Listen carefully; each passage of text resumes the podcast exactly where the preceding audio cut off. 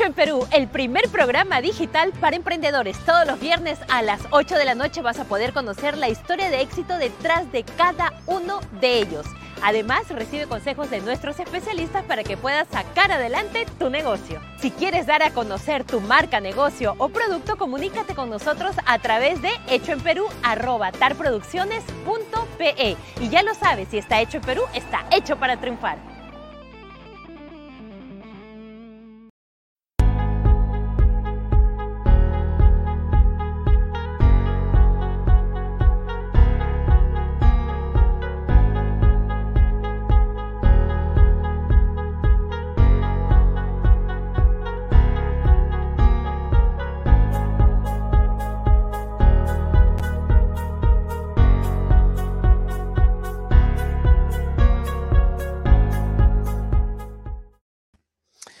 ¿Qué tal amigos? ¿Cómo están? Hoy es lunes 9 de agosto, estamos en vivo, mi nombre es Renato Cisneros. Yo soy Josefina Townsend. Y esto es Sálvese, Sálvese quien, pueda.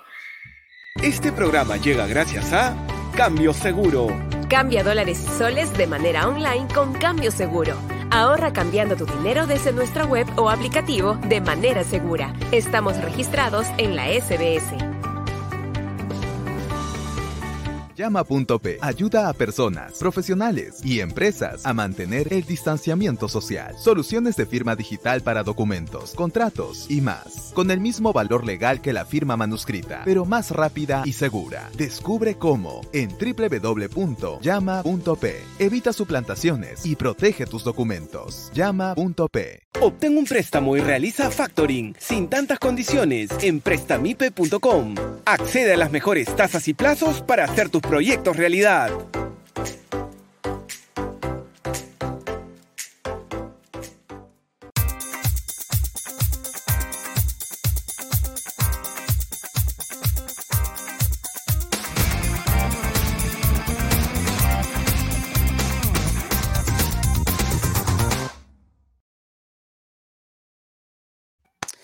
¿Qué tal amigos? Arrancamos una nueva semana, estamos en vivo transmitiendo para YouTube y Facebook. Un abrazo a toda la gente que se une ya a la transmisión.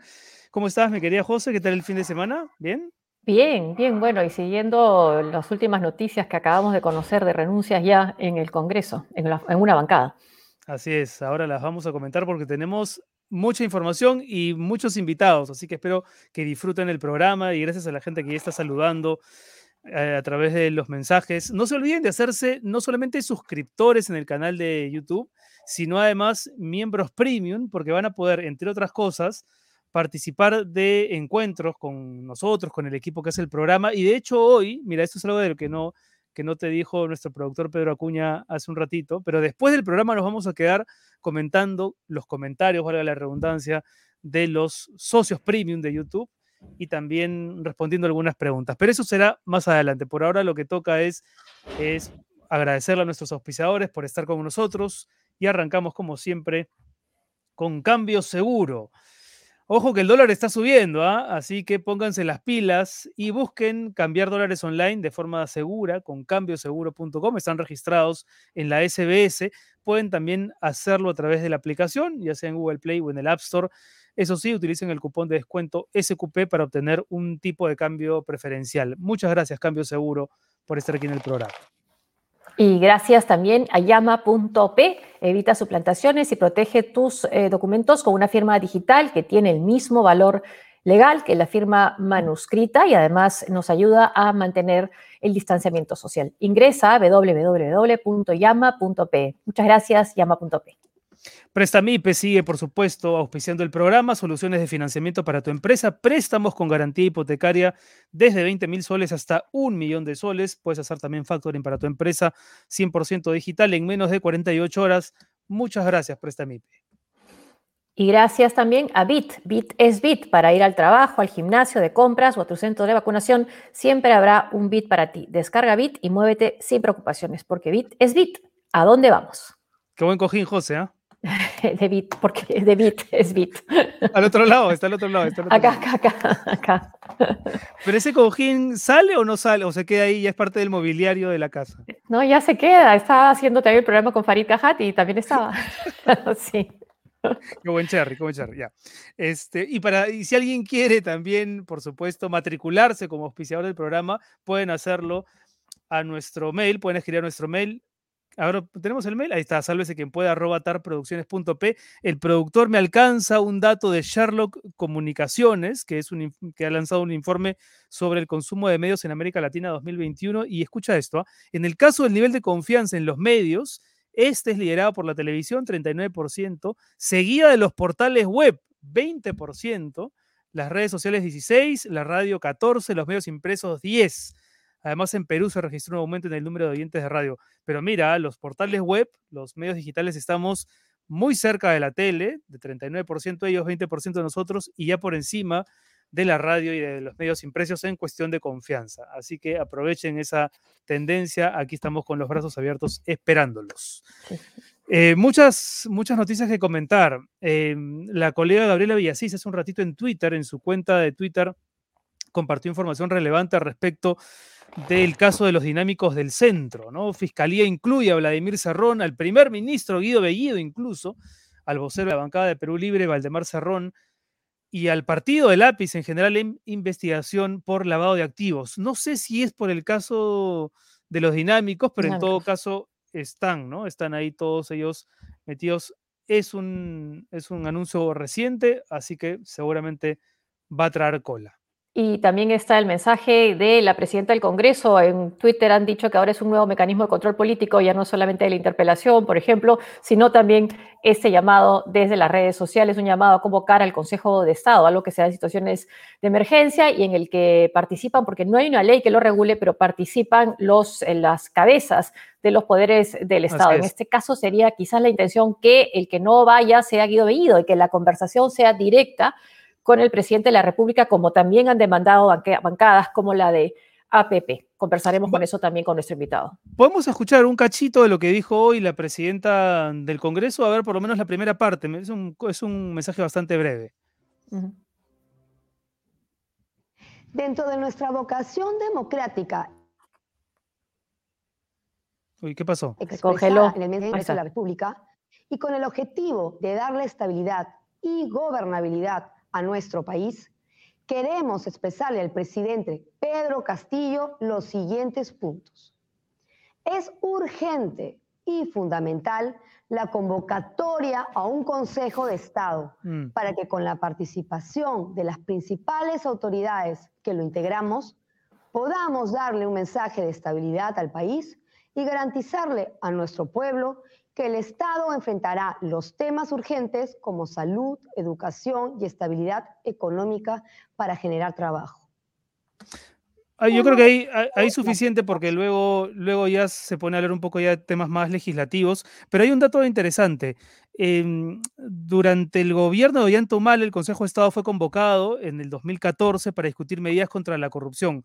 El expresidente Martín Vizcarra también lo convocó Igual para discutir acciones urgentes contra la corrupción en el 2018, antes lo había hecho Toledo, pero efectivamente no está regulado en la Constitución y veremos si es que se reúnen las cabezas de los poderes para ver, para ver si acepta, ¿no? El presidente Castillo esta convocarlo, eh, convocarlo exactamente. También fue convocado por el de la presidenta del Congreso, también fue convocado por el Andahuaylazo y quien, el, el tuit, la idea que mencionaba, el tuit de hoy el crédito es Omar Cairo. Invitación a informar, interpelación, cuestión de confianza, censura ante juicio y juicio político son mecanismos de control respecto eh, del Poder Ejecutivo desde el Congreso, según la Constitución. Hoy, dice Omar Cairo, se inventó uno nuevo, el mensaje televisado de la presidencia del Congreso al presidente de la República. Pero bueno, veamos cómo, lo, cómo responde el presidente Castillo, conversémoslo también con nuestros invitados congresistas, si es que están de acuerdo con esa idea de la presidenta del Congreso, porque ella apela al sentimiento de distintas bancadas también.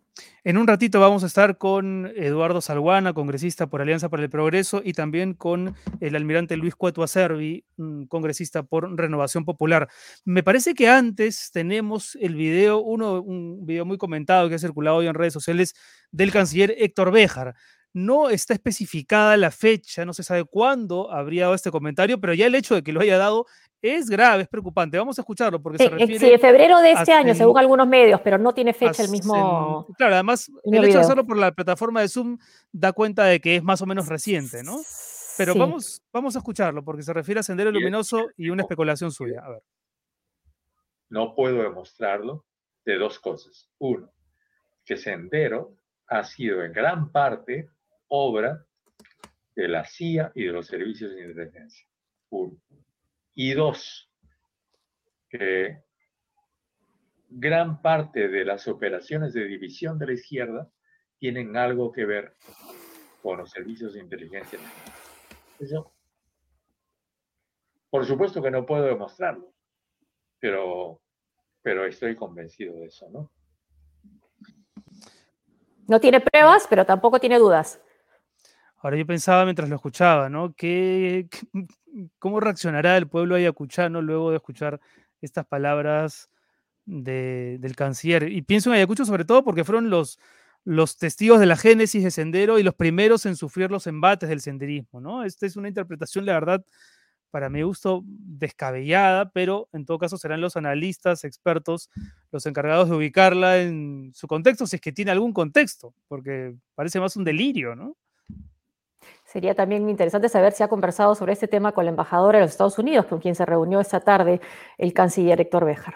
Ujú. Y lo último, antes de ir ya con nuestros invitados, esta noticia es preocupante. Dos viceministros del Interior, los dos viceministros, han renunciado por cambios en la policía. ¿no? Se trata del viceministro de Orden Interno, Carlos Enrique León, y el viceministro de Seguridad Pública, Nicolás Ceballos.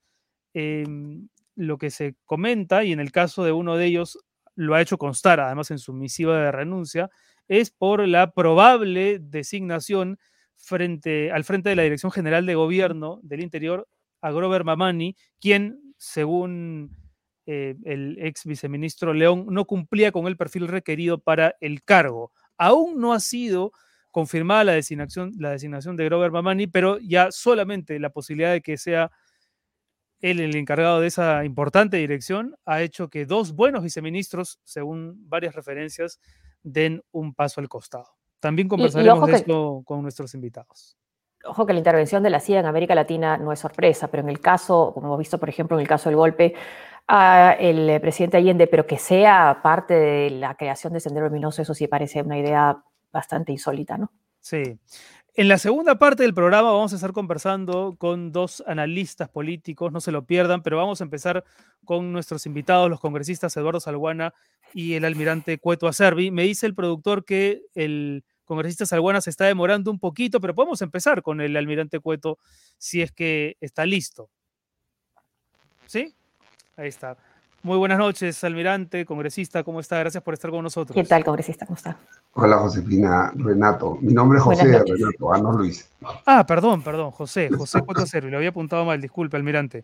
No, no Eh, te preocupes. Estaba escuchando al, al canciller realmente terrible. ah. Qué Bueno, ¿qué opina? ¿Qué, qué opina de esa declaración? ¿Qué, Bueno, no tiene ningún sentido ¿no? que haga ese tipo de cosas. Por más que haya sido hace un mes, hace un año, hace 10 años. mm, la- No se ha eh, sido tanto, parece que ha sido en febrero de este año. Peor todavía, peor todavía, ¿no? O sea, imagínate, pues, o sea, a mí también se me puede ocurrir, ¿no? Pero no lo puedo comprobar, ¿no? Que el G2 cubano está dirigiendo el gobierno del señor Castillo, ¿no? No puedo probarlo, ¿ah? Pero puedo pensar eso, ¿no? ¿Pero piensa? ¿Ah? ¿Lo piensa? Sí, yo tengo mis ideas, pienso yo, no, no lo puedo probar tampoco. Pero estoy haciendo un poco una alegoría de lo que está haciendo el señor este Béjar, ¿no? Es como si a mí se me ocurriera decir, pues, de que su movimiento guerrillero en los años 60 fue también, este, tengo que pensar en esa línea de lo que él piensa, que la CIA, pues, le dio plata para hacer su movimiento guerrillero y que matara gente y todo lo demás, ¿no? Totalmente fuera de sentido. Pues este señor no tiene nada, pues, nada que hacer. Yo no sé qué hace realmente A, a- a usted como. Como parte de las Fuerzas Armadas, como militar, eh, almirante, ¿cuál designación ministerial le molesta más? ¿La de Béjar, con este pasado de exguerrillero que usted refiere? ¿La del propio Guido Bellido? Un, Con sus declaraciones sobre Sendero Luminoso.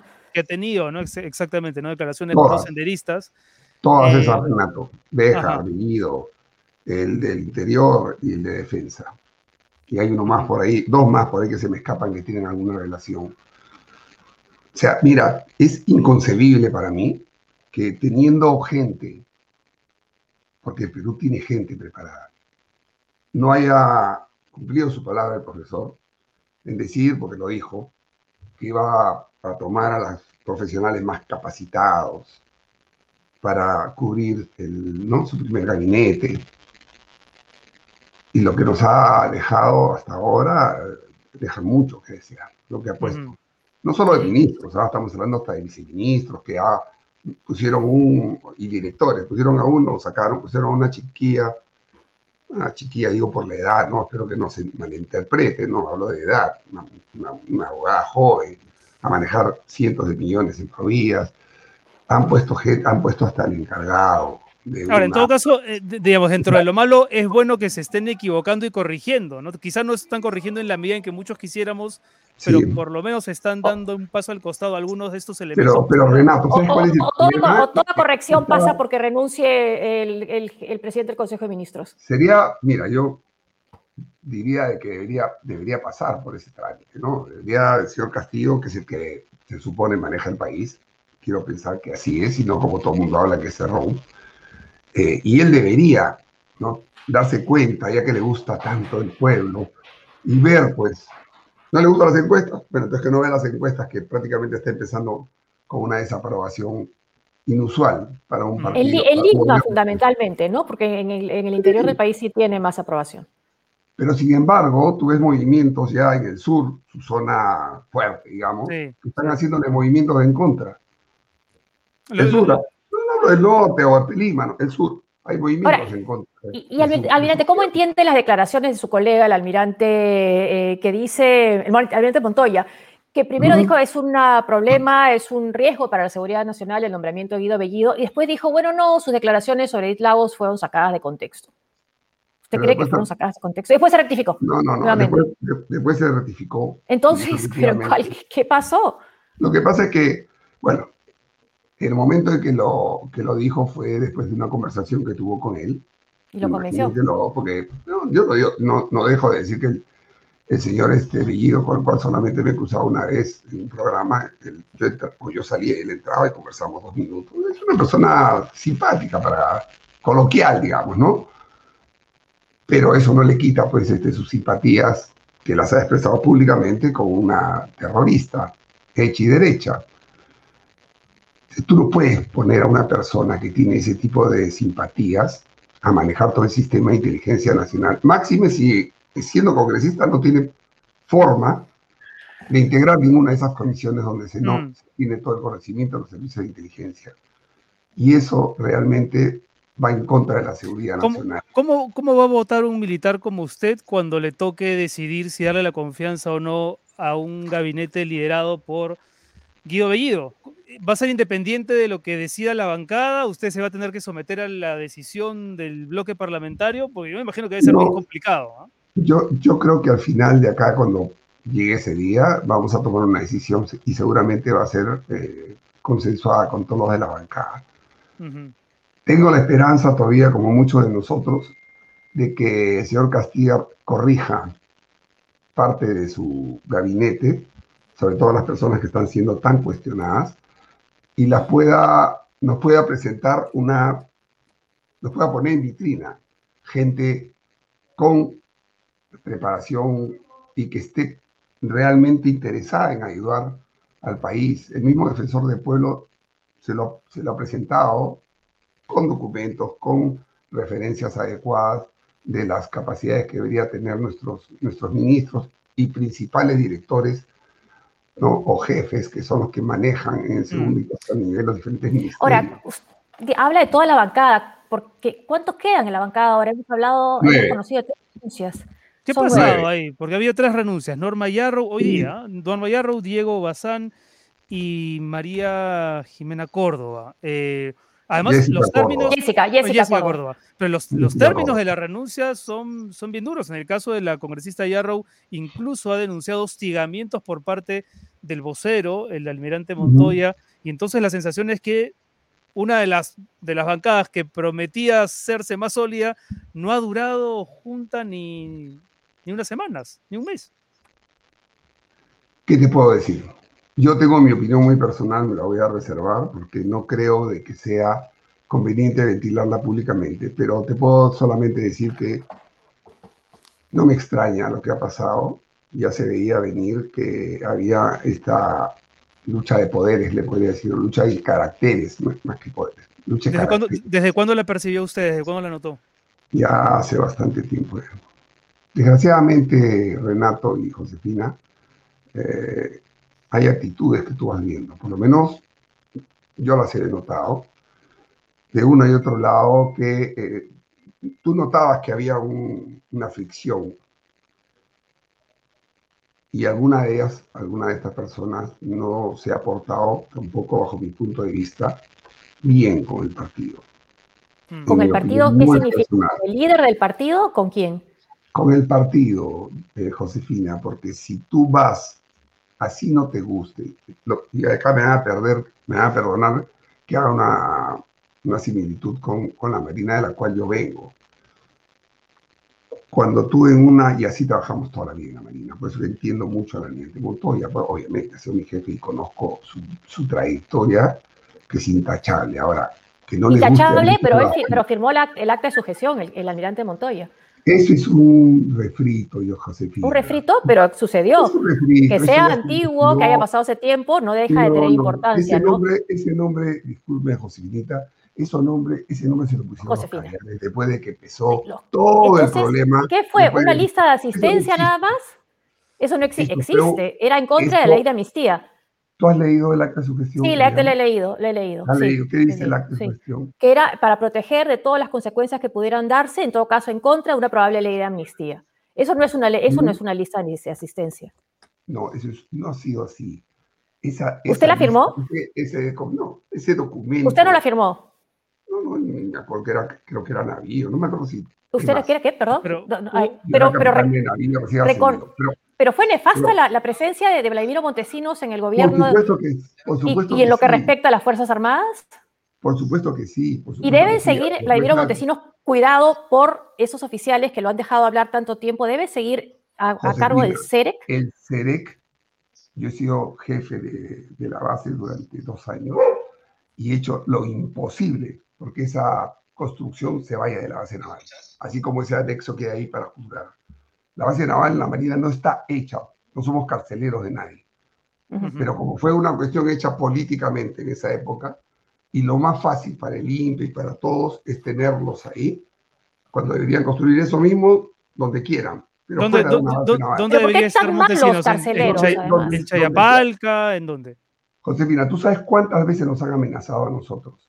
Desde que está eso ahí, estaba Abimael y todos los senderistas, en llevarse y secuestrar buses con nuestros hijos solamente para lograr la, el rescate de este, señor. Dios ha querido que no ha sucedido. Hemos tenido varias amenazas. Mm. Por eso que una época, si ustedes se acuerdan, estaban en el país, deben haber visto los buses de la Marina, y no los solamente oficiales, porque no tenemos una flota de 120 buses que reparte y distribuye a todos nuestros hijos de personal superior y subalterno. Uno de esos buses ha sido siempre el problema de nosotros. Teníamos gente armada y nuestros hijos han tenido que vivir con gente armada permanentemente, recibiendo clases de qué hacer si es que no. A mí me ha pasado. Yo he tenido, yo he recibido un ataque con arma, estando con mi familia, tuve que salir corriendo con mis hijas por otro lado vamos, a Terrible, pero, es bueno que la gente entienda. por supuesto que es bueno que la gente entienda. Por eso que nos llama la atención que la Marina, que la ciudadanía confía en que la Marina cuide de este preso, de este detenido, como es Vladimiro Montesinos, por tanto daño que le hizo al país, no lo cuide bien, no lo vigile bien. Es que no es responsabilidad de la Marina, Josefina, ese es otro mito. ¿Quién dirigía, el CEREC? El CEREC. no hay, no, hay oficiales de la Marina, en, investigación por haberlo por haberle dado les voy a explicar. El CEREC, la Marina cuida el perímetro y tiene un oficial diario de todos los oficiales tenientes que es el responsable ese día, nada más. Encargado de probar el rancho porque no se muere el jovencito, ¿no? Eh, encargado de llevarle el rancho a todos, el único que se comunica ¿no? Y después, punto, cuando tiene que hacer las llamadas, efectivamente entra, les dice, acá está el teléfono y todo. Pero alguien se ha preguntado en el otro lado, ¿cuántos abogados tiene, por ejemplo, Vladimiro? No tiene uno. No la Pero lo que pasa es que es, ese oficial de Marina que tuvo que cuidar esas llamadas no lo hizo. Josefina, no fue él. ¿Quién fue entonces? tiene que haber sido el, señor Gorriti, dijo que eran 17 llamadas, ¿no? Vayan a preguntar, vayan a ver, vayan a preguntar. La Marina dijo dos. La Marina y el INPE, porque fue un comunicado conjunto hecho por defensa y el INPE. pero estamos hablando con un marino, no con alguien del INPE. Vamos, a, retomar la, conversación en un ratito, porque tenemos al, congresista Eduardo Salguana también esperando. Y no es así. No, pero es que preocupa, porque uno entre, la ciudadanía debería estar tranquila que esté siendo cuidado por la Marina e el INPE en un centro de máxima seguridad. Debería estar más tranquila si es que ese señor y todos los que están ahí estuvieran fuera de la Marina. Ahora vamos a darle pase, vamos, a darle pase al congresista Eduardo Salguana que lleva varios minutos esperando para tener una conversación los cuatro sobre los asuntos legislativos sin tampoco descuidar estos otros que son más políticos. Congresista Salguana, gracias por estar con nosotros. Buenas noches y un saludo a mi colega Cueto. ¿Qué tal? Buenas noches, buenas noches, ¿cómo estás? A ver, bueno, lo, primero que queríamos preguntarle, congresista Salguana, es qué nos puede contar de la reunión del viernes sostenida con el, con el Premier Bellido, porque me imagino que habrán sacado conclusiones, ¿no? Los, los miembros de la bancada, que puedan ser útiles para el día en que tengan que decidir si darle la confianza o, negársela al equipo ministerial. ¿Cómo estuvo la reunión del viernes? Bueno, eh, aparte de, una reunión cordial con el Premier colega congresista, lo que nos quedó claro fueron dos cosas, ¿no? Primero que eh, no hay, me parece, una voluntad de, cambio y de corrección en el gabinete ministerial. Y dos, que van a insistir en el tema de la Asamblea Constituyente. Eh, eso para mí nos quedó completamente claro y se lo hicimos saber que no estábamos conformes y que considerábamos que ambos temas no eran convenientes para el país, ¿no? Primero, que había un alto rechazo a la designación del gabinete por diversos motivos. Y segundo, que insistir en la Asamblea Constituyente era un grave error político, ¿no? El país está pasando una situación bien compleja, que ya todos sabemos, y lo que el ciudadano común y corriente, lo último que está pensando es en la constituyente, está pensando los precios, por ejemplo. Alimento a su familia y cómo garantizar el tema de la salud ahora que se viene la tercera ola y parece más complicada. El congresista Cueto nos decía hace un instante que él confiaba en que tal vez en los próximos días el presidente Castillo, si es que efectivamente está en, el mando del gobierno, pueda hacer algún cambio para no llegar a ese momento tenso en que el gabinete Bellido tenga que pedir la confianza al, Congreso. Pero si es que llega a ser, si es que llega ese momento, ¿qué harán ustedes desde, eh, desde la bancada de Alianza para el Progreso? ¿Lo han decidido ya? ¿Qué, falta resolver? Porque por lo que usted nos dice, salieron decepcionados de esa conversación. Bueno, eh, siempre uno tiene la esperanza de que el criterio de racionalidad y de corrección se imponga sobre los otros conceptos, ¿no? Y lo que dice el, el colega Cueto tiene razón, ¿no? Y nosotros estamos en la misma, en la misma perspectiva, ¿no? Porque si yo escucho a, que todas las bancadas van y me dicen, oye, que, estamos equivocados, que eh, nuestra decisión ha sido desacertada y veo en la calle y veo en los medios de comunicación y veo en la vida cotidiana de los peruanos que, gracias a mi, a mi falta de liderazgo, a la incertidumbre política de mi, de mi gestión gubernamental, los precios siguen subiendo todos los días, el dólar se dispara y, eso afecta la vida cotidiana y la subsistencia del pueblo, en cuyo nombre tanto hablamos todos los días y sobre todo el presidente, ¿no? Entonces creo que eso debería hacerlo reflexionar y tomar medidas concretas. Y Pero no, no lo está haciendo, no, no, parece que no está reflexionando el presidente, porque incluso el premier Rebellido está yendo a las diferentes entrevistas, está incluso diciendo el diario El País que ellos han ganado el primer round, no sé específicamente a qué se refiere. Está enseñoreándose, está enseñoreándose. Parece ustedes, que se siente seguro en el cargo. Bueno, todo eso se discutirá en todo caso si no hay corrección o las medidas que tomen se discutirá el día que se presente el señor Bellido y su, y su gabinete ministerial. Y ahí tendremos que decirle todo lo que pensamos en nombre del país, ¿no? Respetuosamente, democráticamente, pero le, diremos lo que pensamos, ¿no? Y ahí, luego de ese debate democrático, ¿no? Se tomará una decisión del voto de confianza.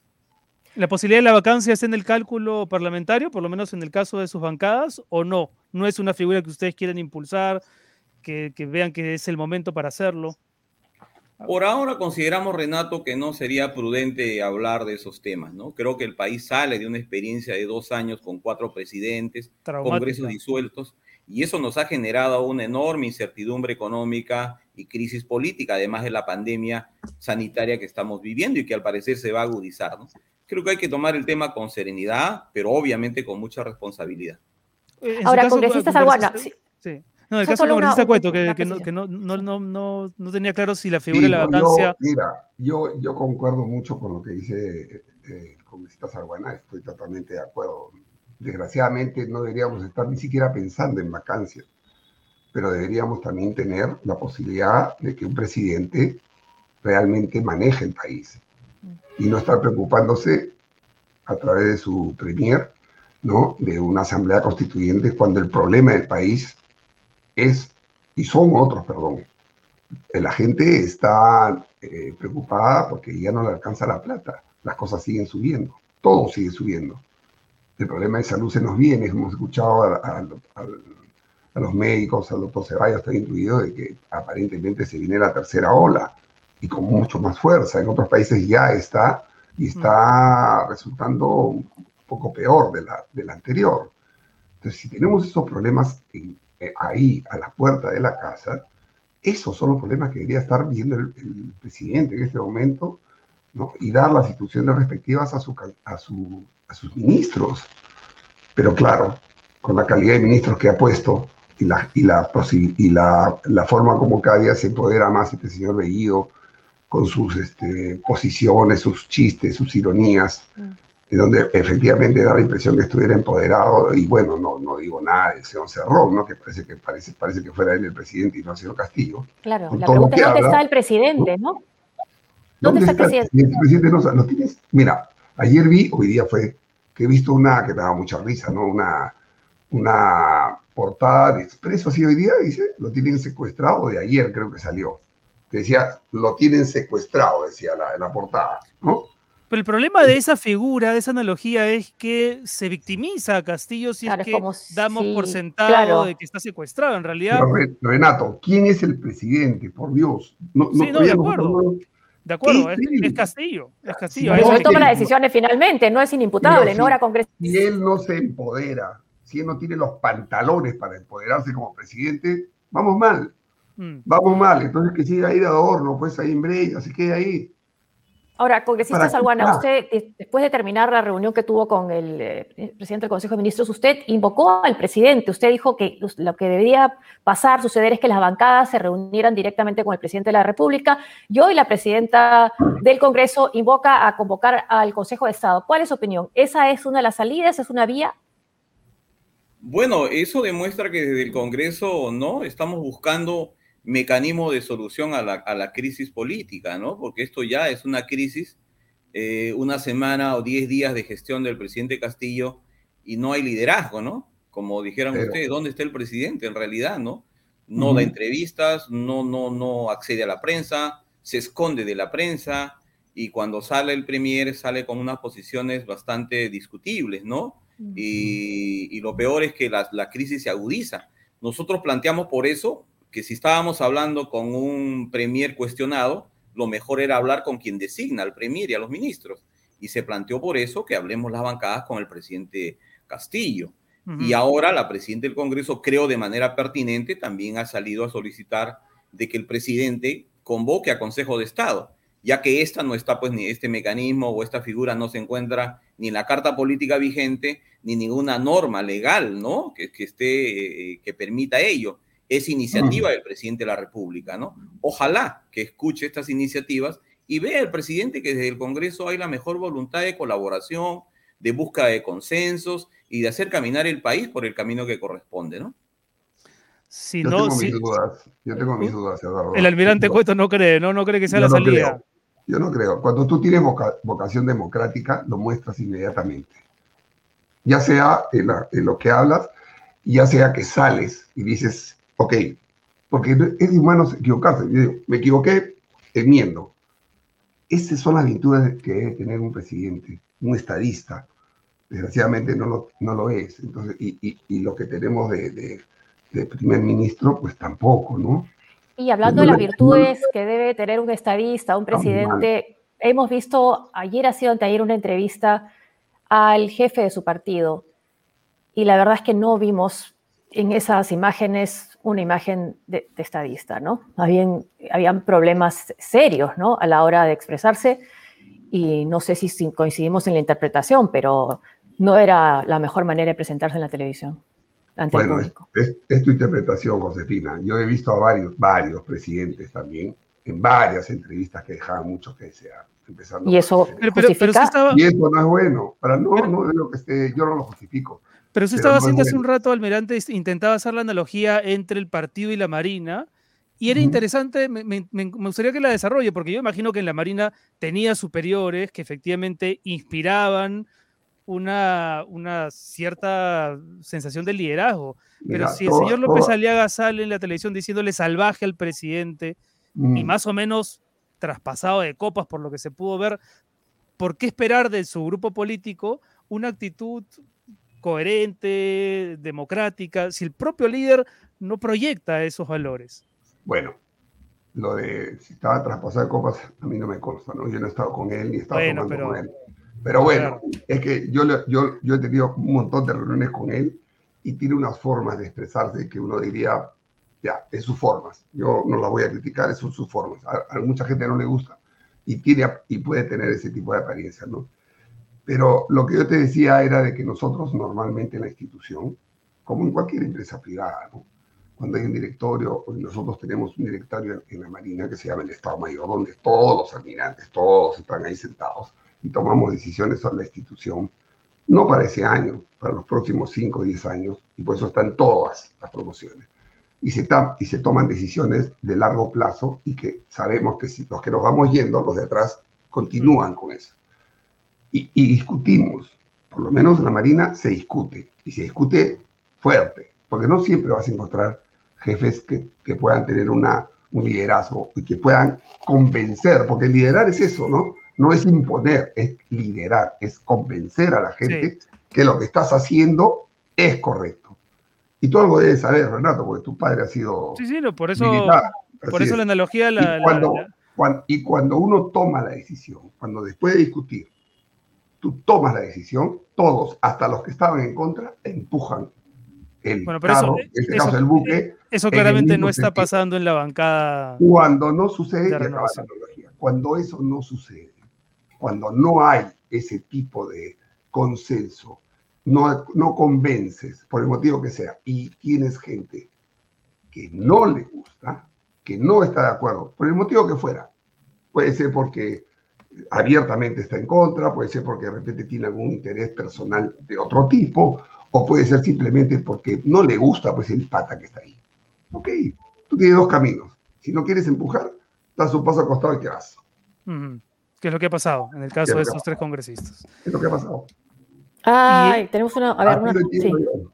Así lo entiendo yo.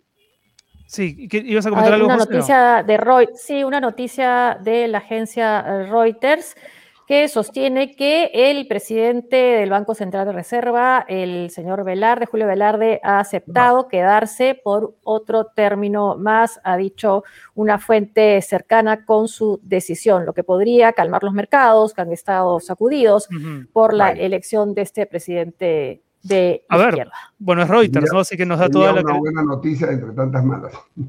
Eh, congresista Salguana, ¿cuál es, ¿cuál es su reacción si es que se confirma esta esta noticia de Reuters?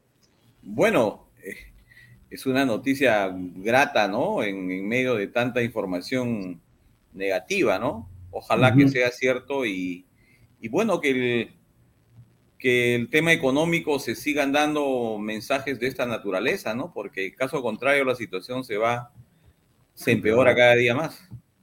Es. más, en, en, provincias, en, yo soy de Madre de Dios, y recibo la información del gobierno regional y los alcaldes de la, de la escasa transferencia de recursos públicos, ¿no? Para obras, proyectos. Y en provincias mucho se depende ante la escasa inversión privada, ¿no? De grandes empresas, mucho más en, en la selva, se depende mucho de la inversión pública para la generación de empleo, para la dinamización de la economía, ¿no? Entonces necesitamos cuanto antes mensajes claros y positivos como este. Y si finalmente se presenta ante el Congreso para pedir el voto de confianza el gabinete presidido por Guido Bellido, ¿usted le da el, voto? ¿Su bancada le daría el voto de confianza?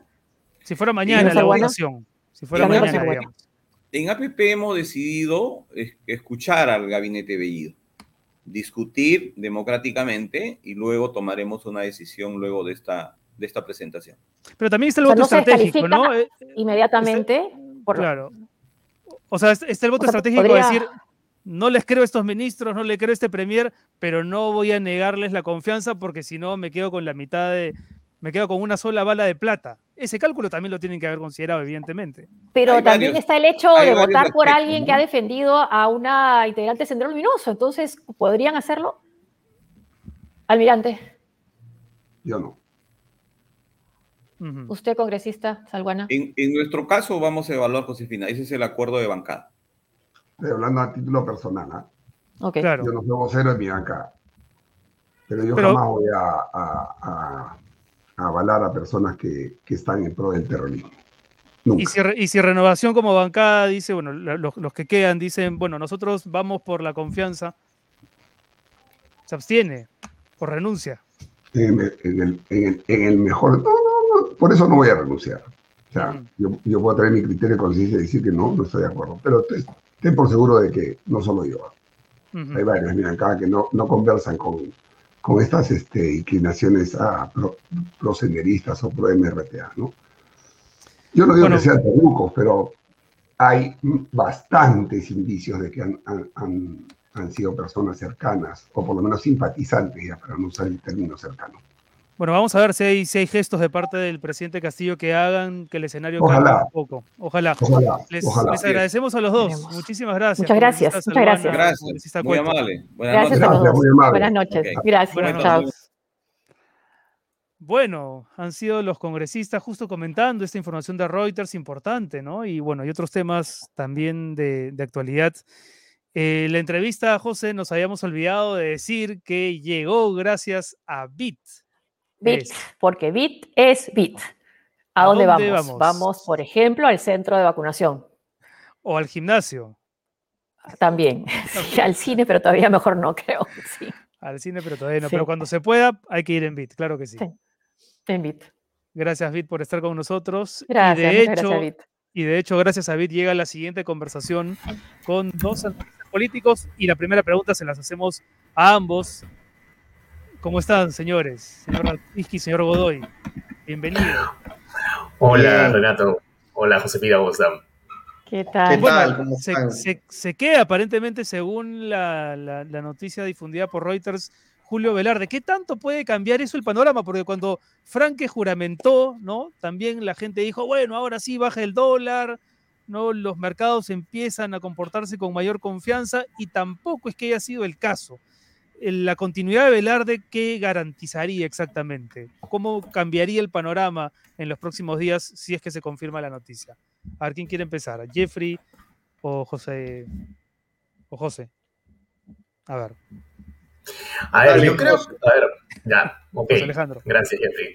A ver, yo lo que creo es que es, un buen, es una buena noticia que, que Velarde se quede en el Banco de la Reserva. Sin duda alguna, puede calmar en algo a los mercados. Hmm. También va a depender mucho del resto de la composición del directorio. Hay que recordar que hay tres miembros del directorio que tienen que ser nombrados por el Ejecutivo, muy probablemente en consulta con el propio Velarde. Se especula que uno de ellos sería Oscar Dancourt, quien es ahora uno de los este, eh, este, asesor, de, asesor, no del, asesor del, del, ministro Franque, ¿no? Y habría que ver quiénes son las otras dos personas y hay tres que tienen que ser nombradas por el Congreso. ¿no? Si ello se suma, como todo parece indicar, la ratificación también de Socorro Heisen en la Superintendencia de Banques Seguros, digamos que de alguna u otra forma dos de los puestos clave se cubren y se pueden ir reduciendo solo en algo eh, algunas de las cuestiones que estamos viendo. El problema, y creo que de repente de repente Jeffrey tiene algún matiz con esto, es que creo que en general se nota mucha precariedad tanto en el gobierno como en la oposición. Ustedes estaban conversando con el almirante Cueto, con el congresista Sarguana, Y uno veía cómo la bancada de Renovación Popular tiene ya hoy, dos semanas después, cuatro congresistas menos. Y del otro lado, el gobierno, según ha registrado bien el reporteros ayer, tiene la posibilidad de que hayan 13 congresistas eh, poniéndole por lo menos algunas condiciones al señor de Castillo si es que no eh, próximos a una salida. Entonces, creo yo que en general lo que uno nota es un signo de precariedad muy fuerte y que creo que eso es mucho más o va mucho más allá de cualquier Mm. este, signo de radicalidad. Mm. ¿No pasa cierta estabilidad por la salida de Bellido, de, de Bellido? Para mí sí, para mí sí. O sea, yo creo que, yo creo que el señor Bellido eh, se tiene que ir. Yo creo que el señor Bellido eh, fue un mal, un pésimo nombramiento. Pero creo también que la precariedad de la oposición y la precariedad de algunos interlocutores con los que el señor Bellido ha estado, si uno veía, por ejemplo, la entrevista que tuvo Ah, este, sí. ayer en Canal N, Sí. era muy claro que tú puedes ser un político absolutamente cuestionable. Tú puedes decir las barbaridades que dice el señor Bello. Pero si tú no tienes a alguien que continúa con el discurso de la segunda vuelta electoral, Mm. pues probablemente vas a tener el mismo efecto que tuviste durante la segunda vuelta electoral, es decir, ninguno. Sí, sí. Tú, tú, Jeffrey, eh, ¿qué, qué- qué opinas respecto de las dos cosas? La posibilidad de, de la continuación de, de Velarde y, y esta precariedad política que, que advierte José Alejandro. O si puede decir el gobierno, bueno, se queda, se queda Julio Velarde, ya lo de Bellido, lo de Bellido ya no importa tanto. Puedo quedarme también con él. Sobre Velarde, coincido con lo que dice José, sería muy bueno que se quede, no solo por la tranquilidad eh, de los mercados y el efecto de un funcionario de ese prestigio eh, manteniéndose en el cargo, sino también porque en la función pública hay un efecto también de atraer eh, buenos cuadros por la presencia de otros. Así como algunos malos cuadros o algunos malos políticos repelen y dificultan que vengan eh, funcionarios capaces, hay el efecto inverso. Y, sobre lo segundo, yo creo que eh, más allá, digamos, de, de, la precariedad que describe muy bien José, tenemos que aterrizar cómo se manifiesta esa precariedad. Yo creo que, por un lado, por la debilidad de los liderazgos, tanto en el gobierno como en la oposición. Mm. En segundo lugar, por designaciones que son idas y vueltas muy tempranas. El mejor ejemplo es el Ministerio de Transporte. En una semana han designado a funcionarios de alto cargo, jefe de gabinete asesores, secretaría general, que han tenido que dar marcha atrás. Entonces, la precariedad tiene la falta de equipo. Y en tercer lugar, que creo que es la base, es una falta de agenda, porque no sale el presidente a hablar, no sabemos más allá de la vacunación cuáles son las prioridades programáticas, no sabemos pues cuáles son los asuntos de discusión. Es, claro, es una verdad. cosa el, el dice el presidente en el, en el, discurso del 28 de julio, otra cosa hace con la elección del gabinete, una cosa dice sobre cómo cambiar la constitución, dice cómo cambiarla de otra manera su primer ministro. Efectivamente, efectivamente, hay una brecha enorme, Josefina, entre lo que fue el mensaje de 28 de julio y el equipo gubernamental. Y lo que sucede en democracias precarias, para utilizar el, el buen concepto que señala José, es que las manifestaciones de políticas públicas y las manifestaciones programáticas se plasman más por las personas, por los equipos, y por eso tan importante Julio Velarde, y, eh, y eh, por las instituciones, precisamente por su fragilidad. Mm. Ahora, ¿qué ha pasado? Digamos, se nombra Bellido y se compone este equipo ministerial con muchos flecos y hay una sensación de indignación general, pero luego esa indignación parece diluirse a pesar de que no hay cambios en ese mismo cuestionado equipo ministerial. ¿Qué ha pasado? En meses pasados, por algo parecido, la calle salió a rugir y a reclamar y a pedir cambios. Eh, ahora ha habido marchas, es verdad, pero no parecen tener la consistencia de otras coyunturas. Eh, ¿Qué está ocurriendo? ¿Nos estamos acostumbrando a, a simplemente quejarnos por redes sociales y nada más? ¿Tú cómo lo ves, José Alejandro?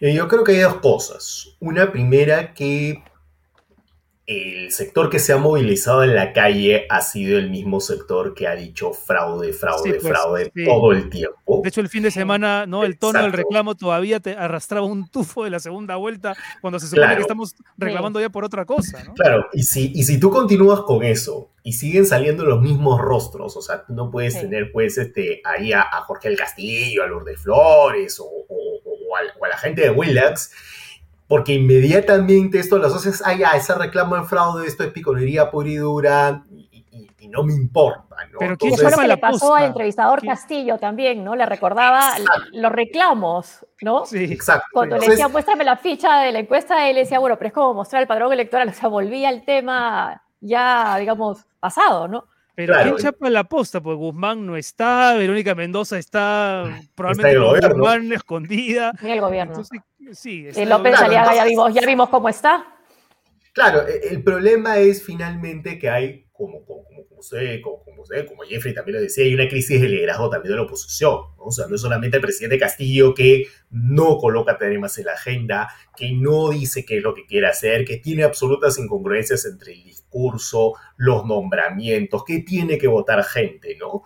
Que es un poco también lo que también creo que ha hecho que el, el tema se quede más bien en, en una queja de redes Claro. sociales, ¿no? Porque finalmente hay bulla en redes sociales y finalmente eh, se logra que estas personas eh, salgan de estos Mm. puestos. Baja la presión. Entonces, baja un poco la presión, claro. Y ahí, va mi pregunta, un ¿no, es eso a, pro- a propósito? Quizás dicen, bueno, ok, en esto puedo ceder, cedo en es- la salida de esas personas, pero no cedo en lo principal, se mantiene Guido Bellido.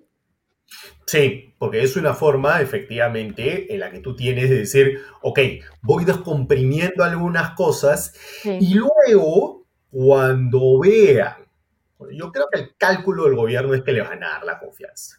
Ajustada, con insultos en el Congreso y demás, pero se las van a dar. Y que luego, cuando sientan que necesitan desprenderse de ministros en sectores, ahí esas cabezas se las van a entregar antes que la de ella. Creo que eso es un poco lo que el gobierno está pensando de cara, tanto a la facción del gobierno que está descontenta como hacia, hacia la oposición, ¿no?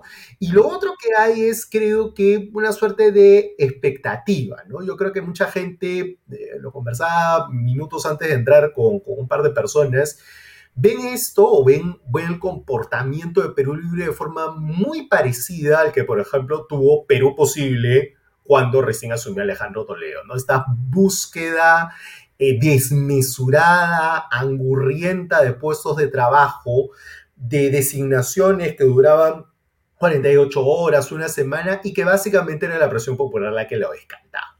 ¿no? Mm. Creo yo que precisamente creo que la gente está a, a- a la espera del primer escándalo como para ya en ese momento eh, poder salir, porque hasta ahora lo que hemos tenido, más allá de lo de Julio Velarde y más allá de la decisión que acaba de tomar Cancillería de no salirse del grupo de Lima, pero sí entrar en el grupo nuevo armado por este, la Unión Europea, ¿no?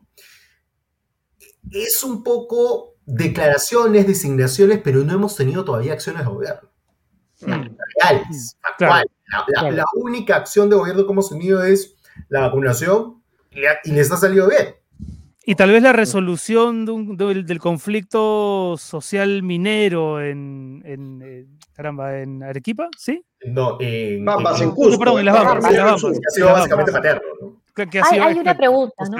¿no? Sí. hay, hay, una pregunta que tenemos. Ah, había no una si pregunta de Mileva, de A ver, Mileva tu Marón. Renato, sí. Qué buen lunes de entrevistas. ¿Qué opinan sobre los que señalan que el presidente tiene la potestad de nombrar a quien quiere en los cargos de gobierno si otros presidentes también lo han hecho así? Yo a la pregunta de. Mileva simplemente le, le añadiría el hecho de no le está dando Castillo la razón a sus críticos, Jeffrey, precisamente buscando a sus allegados, que tiene todo el derecho de hacerlo, pero no precisamente aquellos que cumplen con los requisitos. Y ya vemos que si hay algunos que pueden ser buenos nombramientos, pero lamentablemente los malos están eclipsando a esos pocos buenos, ¿no? Mm. A ver, para, para conjugar ese comentario con la pregunta, primero, en relación a los ministros, lo que dice nuestra constitución es que el presidente nombra a los ministros a sugerencia del presidente del Consejo de Ministros, Sí. que no es un dato menor, porque teóricamente es una tarea conjunta entre PCM y el presidente de la República que forman el gabinete y designan a los ministros. Y a partir de ello, es cierto, los ministros pueden designar a una serie de funcionarios de confianza, eh, no solo eh, eh, asesores ministeriales, sino ya hemos visto Secretaría General, viceministros, pero eso no quita que tengan que haber requisitos y competencias mínima para los cargos, ¿no? Porque evidentemente, y me parece interesante el paralelo con el 2001, evidentemente hay una búsqueda de puestos en la administración pública del partido ganador. Eso pasa aquí y pasa en otros países también. Lo que se cuestiona en este caso es particularmente la falta de requisitos o de condiciones mínimas pues. para eh, eh, eh, cargos tan complejos. Lo de Provías es, es, un ejemplo clarísimo y la mejor muestra es que han tenido que dar marcha atrás. Pero yo creo que hay un asunto mayor, si me permiten, José, Josefina, Renato. Yo creo que hay un eje de discusión al interior del propio gobierno trasciende esta lógica de Cerrón Castillo. Si uno ve, si uno oye las declaraciones de PCM Bellido, parece un opositor de Pedro Franque en el MEF. Y si uno ve eh, las declaraciones de algunos voceros parlamentarios, nota no solo la fractura entre los grupos más ligados a los maestros de eh, Castillo y, más ligados a, a Cerrón, sino también una volatilidad enorme. Han tenido a tres voceros desde eh, las elecciones, han tenido en dos meses a tres voceros. Entonces, de alguna manera lo que muestra también es una, es una falta de cohesión interna mm. eh, que dificulta doblemente la labor, más allá de las designaciones. Ah, y además que da la impresión, ¿qué le pueden haber dicho a Julio Velarde? Bueno, ya estás especulando, para que se quede, decirle, bueno, no, no, no, no lo, que, lo que vale es nuestra posición, eh, Pedro Franque, y no tanto la de Guido Bellido. O sea, ¿cómo, cómo lo habrán convencido? Pasa probablemente por decir el mensaje no es el de Bellido, el mensaje es de la otra facción. Hay, hay, como varios partidos disputándose al mismo tiempo, ¿no? En o, la zona, apuestan a que Bellido no va a estar mucho tiempo, quizá algunos. esa, esa daría, daría la impresión, ¿no? Sí. Sí, y además de lo que tú escuchas eh, como trascendido en, el gobierno es que saben que el propio Castillo es lo suficientemente pragmático como para poderles decir a los de Perú Libre, saben que hasta acá nomás este, con ustedes, ¿no? O sea, una anécdota que me contaban a mí es que cuando pasa lo del debate técnico viene el desastre, el debate técnico, donde básicamente no escuchan a la gente de, de Juntos por el Perú, este, y el día antes del, debate presidencial con Keiko Fujimori, va básicamente la gente junto por el Perú, encabezada por, por Franque, y le hace el, este, el entrenamiento a Castillo, ¿no? Eh, hay un reclamo de la gente de Perú Libre, y Castillo le dice, oigan, ustedes han hecho un desastre en el debate técnico, ahora me que escucharlos a ellos. Entonces, creo que hay mucho de esa lógica detrás. Mm. O sea, tú sí le ves, José, a, Castillo, digamos, un don de mando todavía un tanto oculto. Silencioso. O, quizá obnubilado por la presencia de Cerrón, por los tweets de Bellido. Claro. o sea, lo que pasa es que, claro, si, tú tienes, es que, es que finalmente Castillo es el presidente, ¿no? O sea, si tú tienes alguien que todo el día, cual troll de Twitter, comienza a tuitear, tuitear, tuitear, tuitear, tuitear y llama la atención y es además alguien pues que se ha convertido por sus propios deméritos, pero también porque de alguna u otra forma creo que la prensa lo ha escogido como la piñata a la cual reventar, como ese ron, ¿no? Entonces, tú dejas de lado e infantilizas el hecho de que finalmente es Castillo quien toma las decisiones. Y él es quien ha decidido tener un equipo como este, un equipo en el cual quiere escuchar algunas voces, a, diversas voces. Creo que por el momento está escuchando las más radicales en ese momento, pero no deja de escuchar a Pedro Franklin, no deja de escuchar a Neylura, no deja de escuchar a los otros, ¿no? O sea, pero en ese momento creo que es decir, bueno, si ustedes tanto quieren gobernar, bueno, van a tener la chance de gobernar, pero si me fallan, se van. O sea, creo que, es mucho más práctico, mucho más pragmático que un plan que mañana nos volvemos Cuba, mañana nos volvemos Venezuela, ¿no? Que creo que todavía se enuncian algunos, en algunos lados, ¿no? O sea, tú para ser Cuba o para ser Venezuela tienes que tener dos cosas.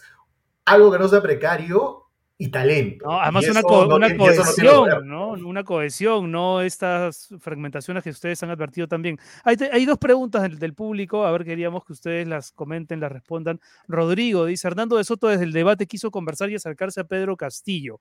Me parece una opción viable que puede gustar a varios. ¿Qué opinan? ¿Tiene para ustedes algún rol que jugar Hernando de Soto en este. alguna vela que, que llevar en este entierro o no? De hecho, conversó, ¿no? Con, ambos, ¿no? Conversó con cuando eran candidatos Castillo y, Fujimori. Yo creo que algún protagonismo mediático tiene y, vamos, hay una bancada en el Congreso, pero no me lo imagino participando del gobierno, ¿no? Mm, mm. Mm.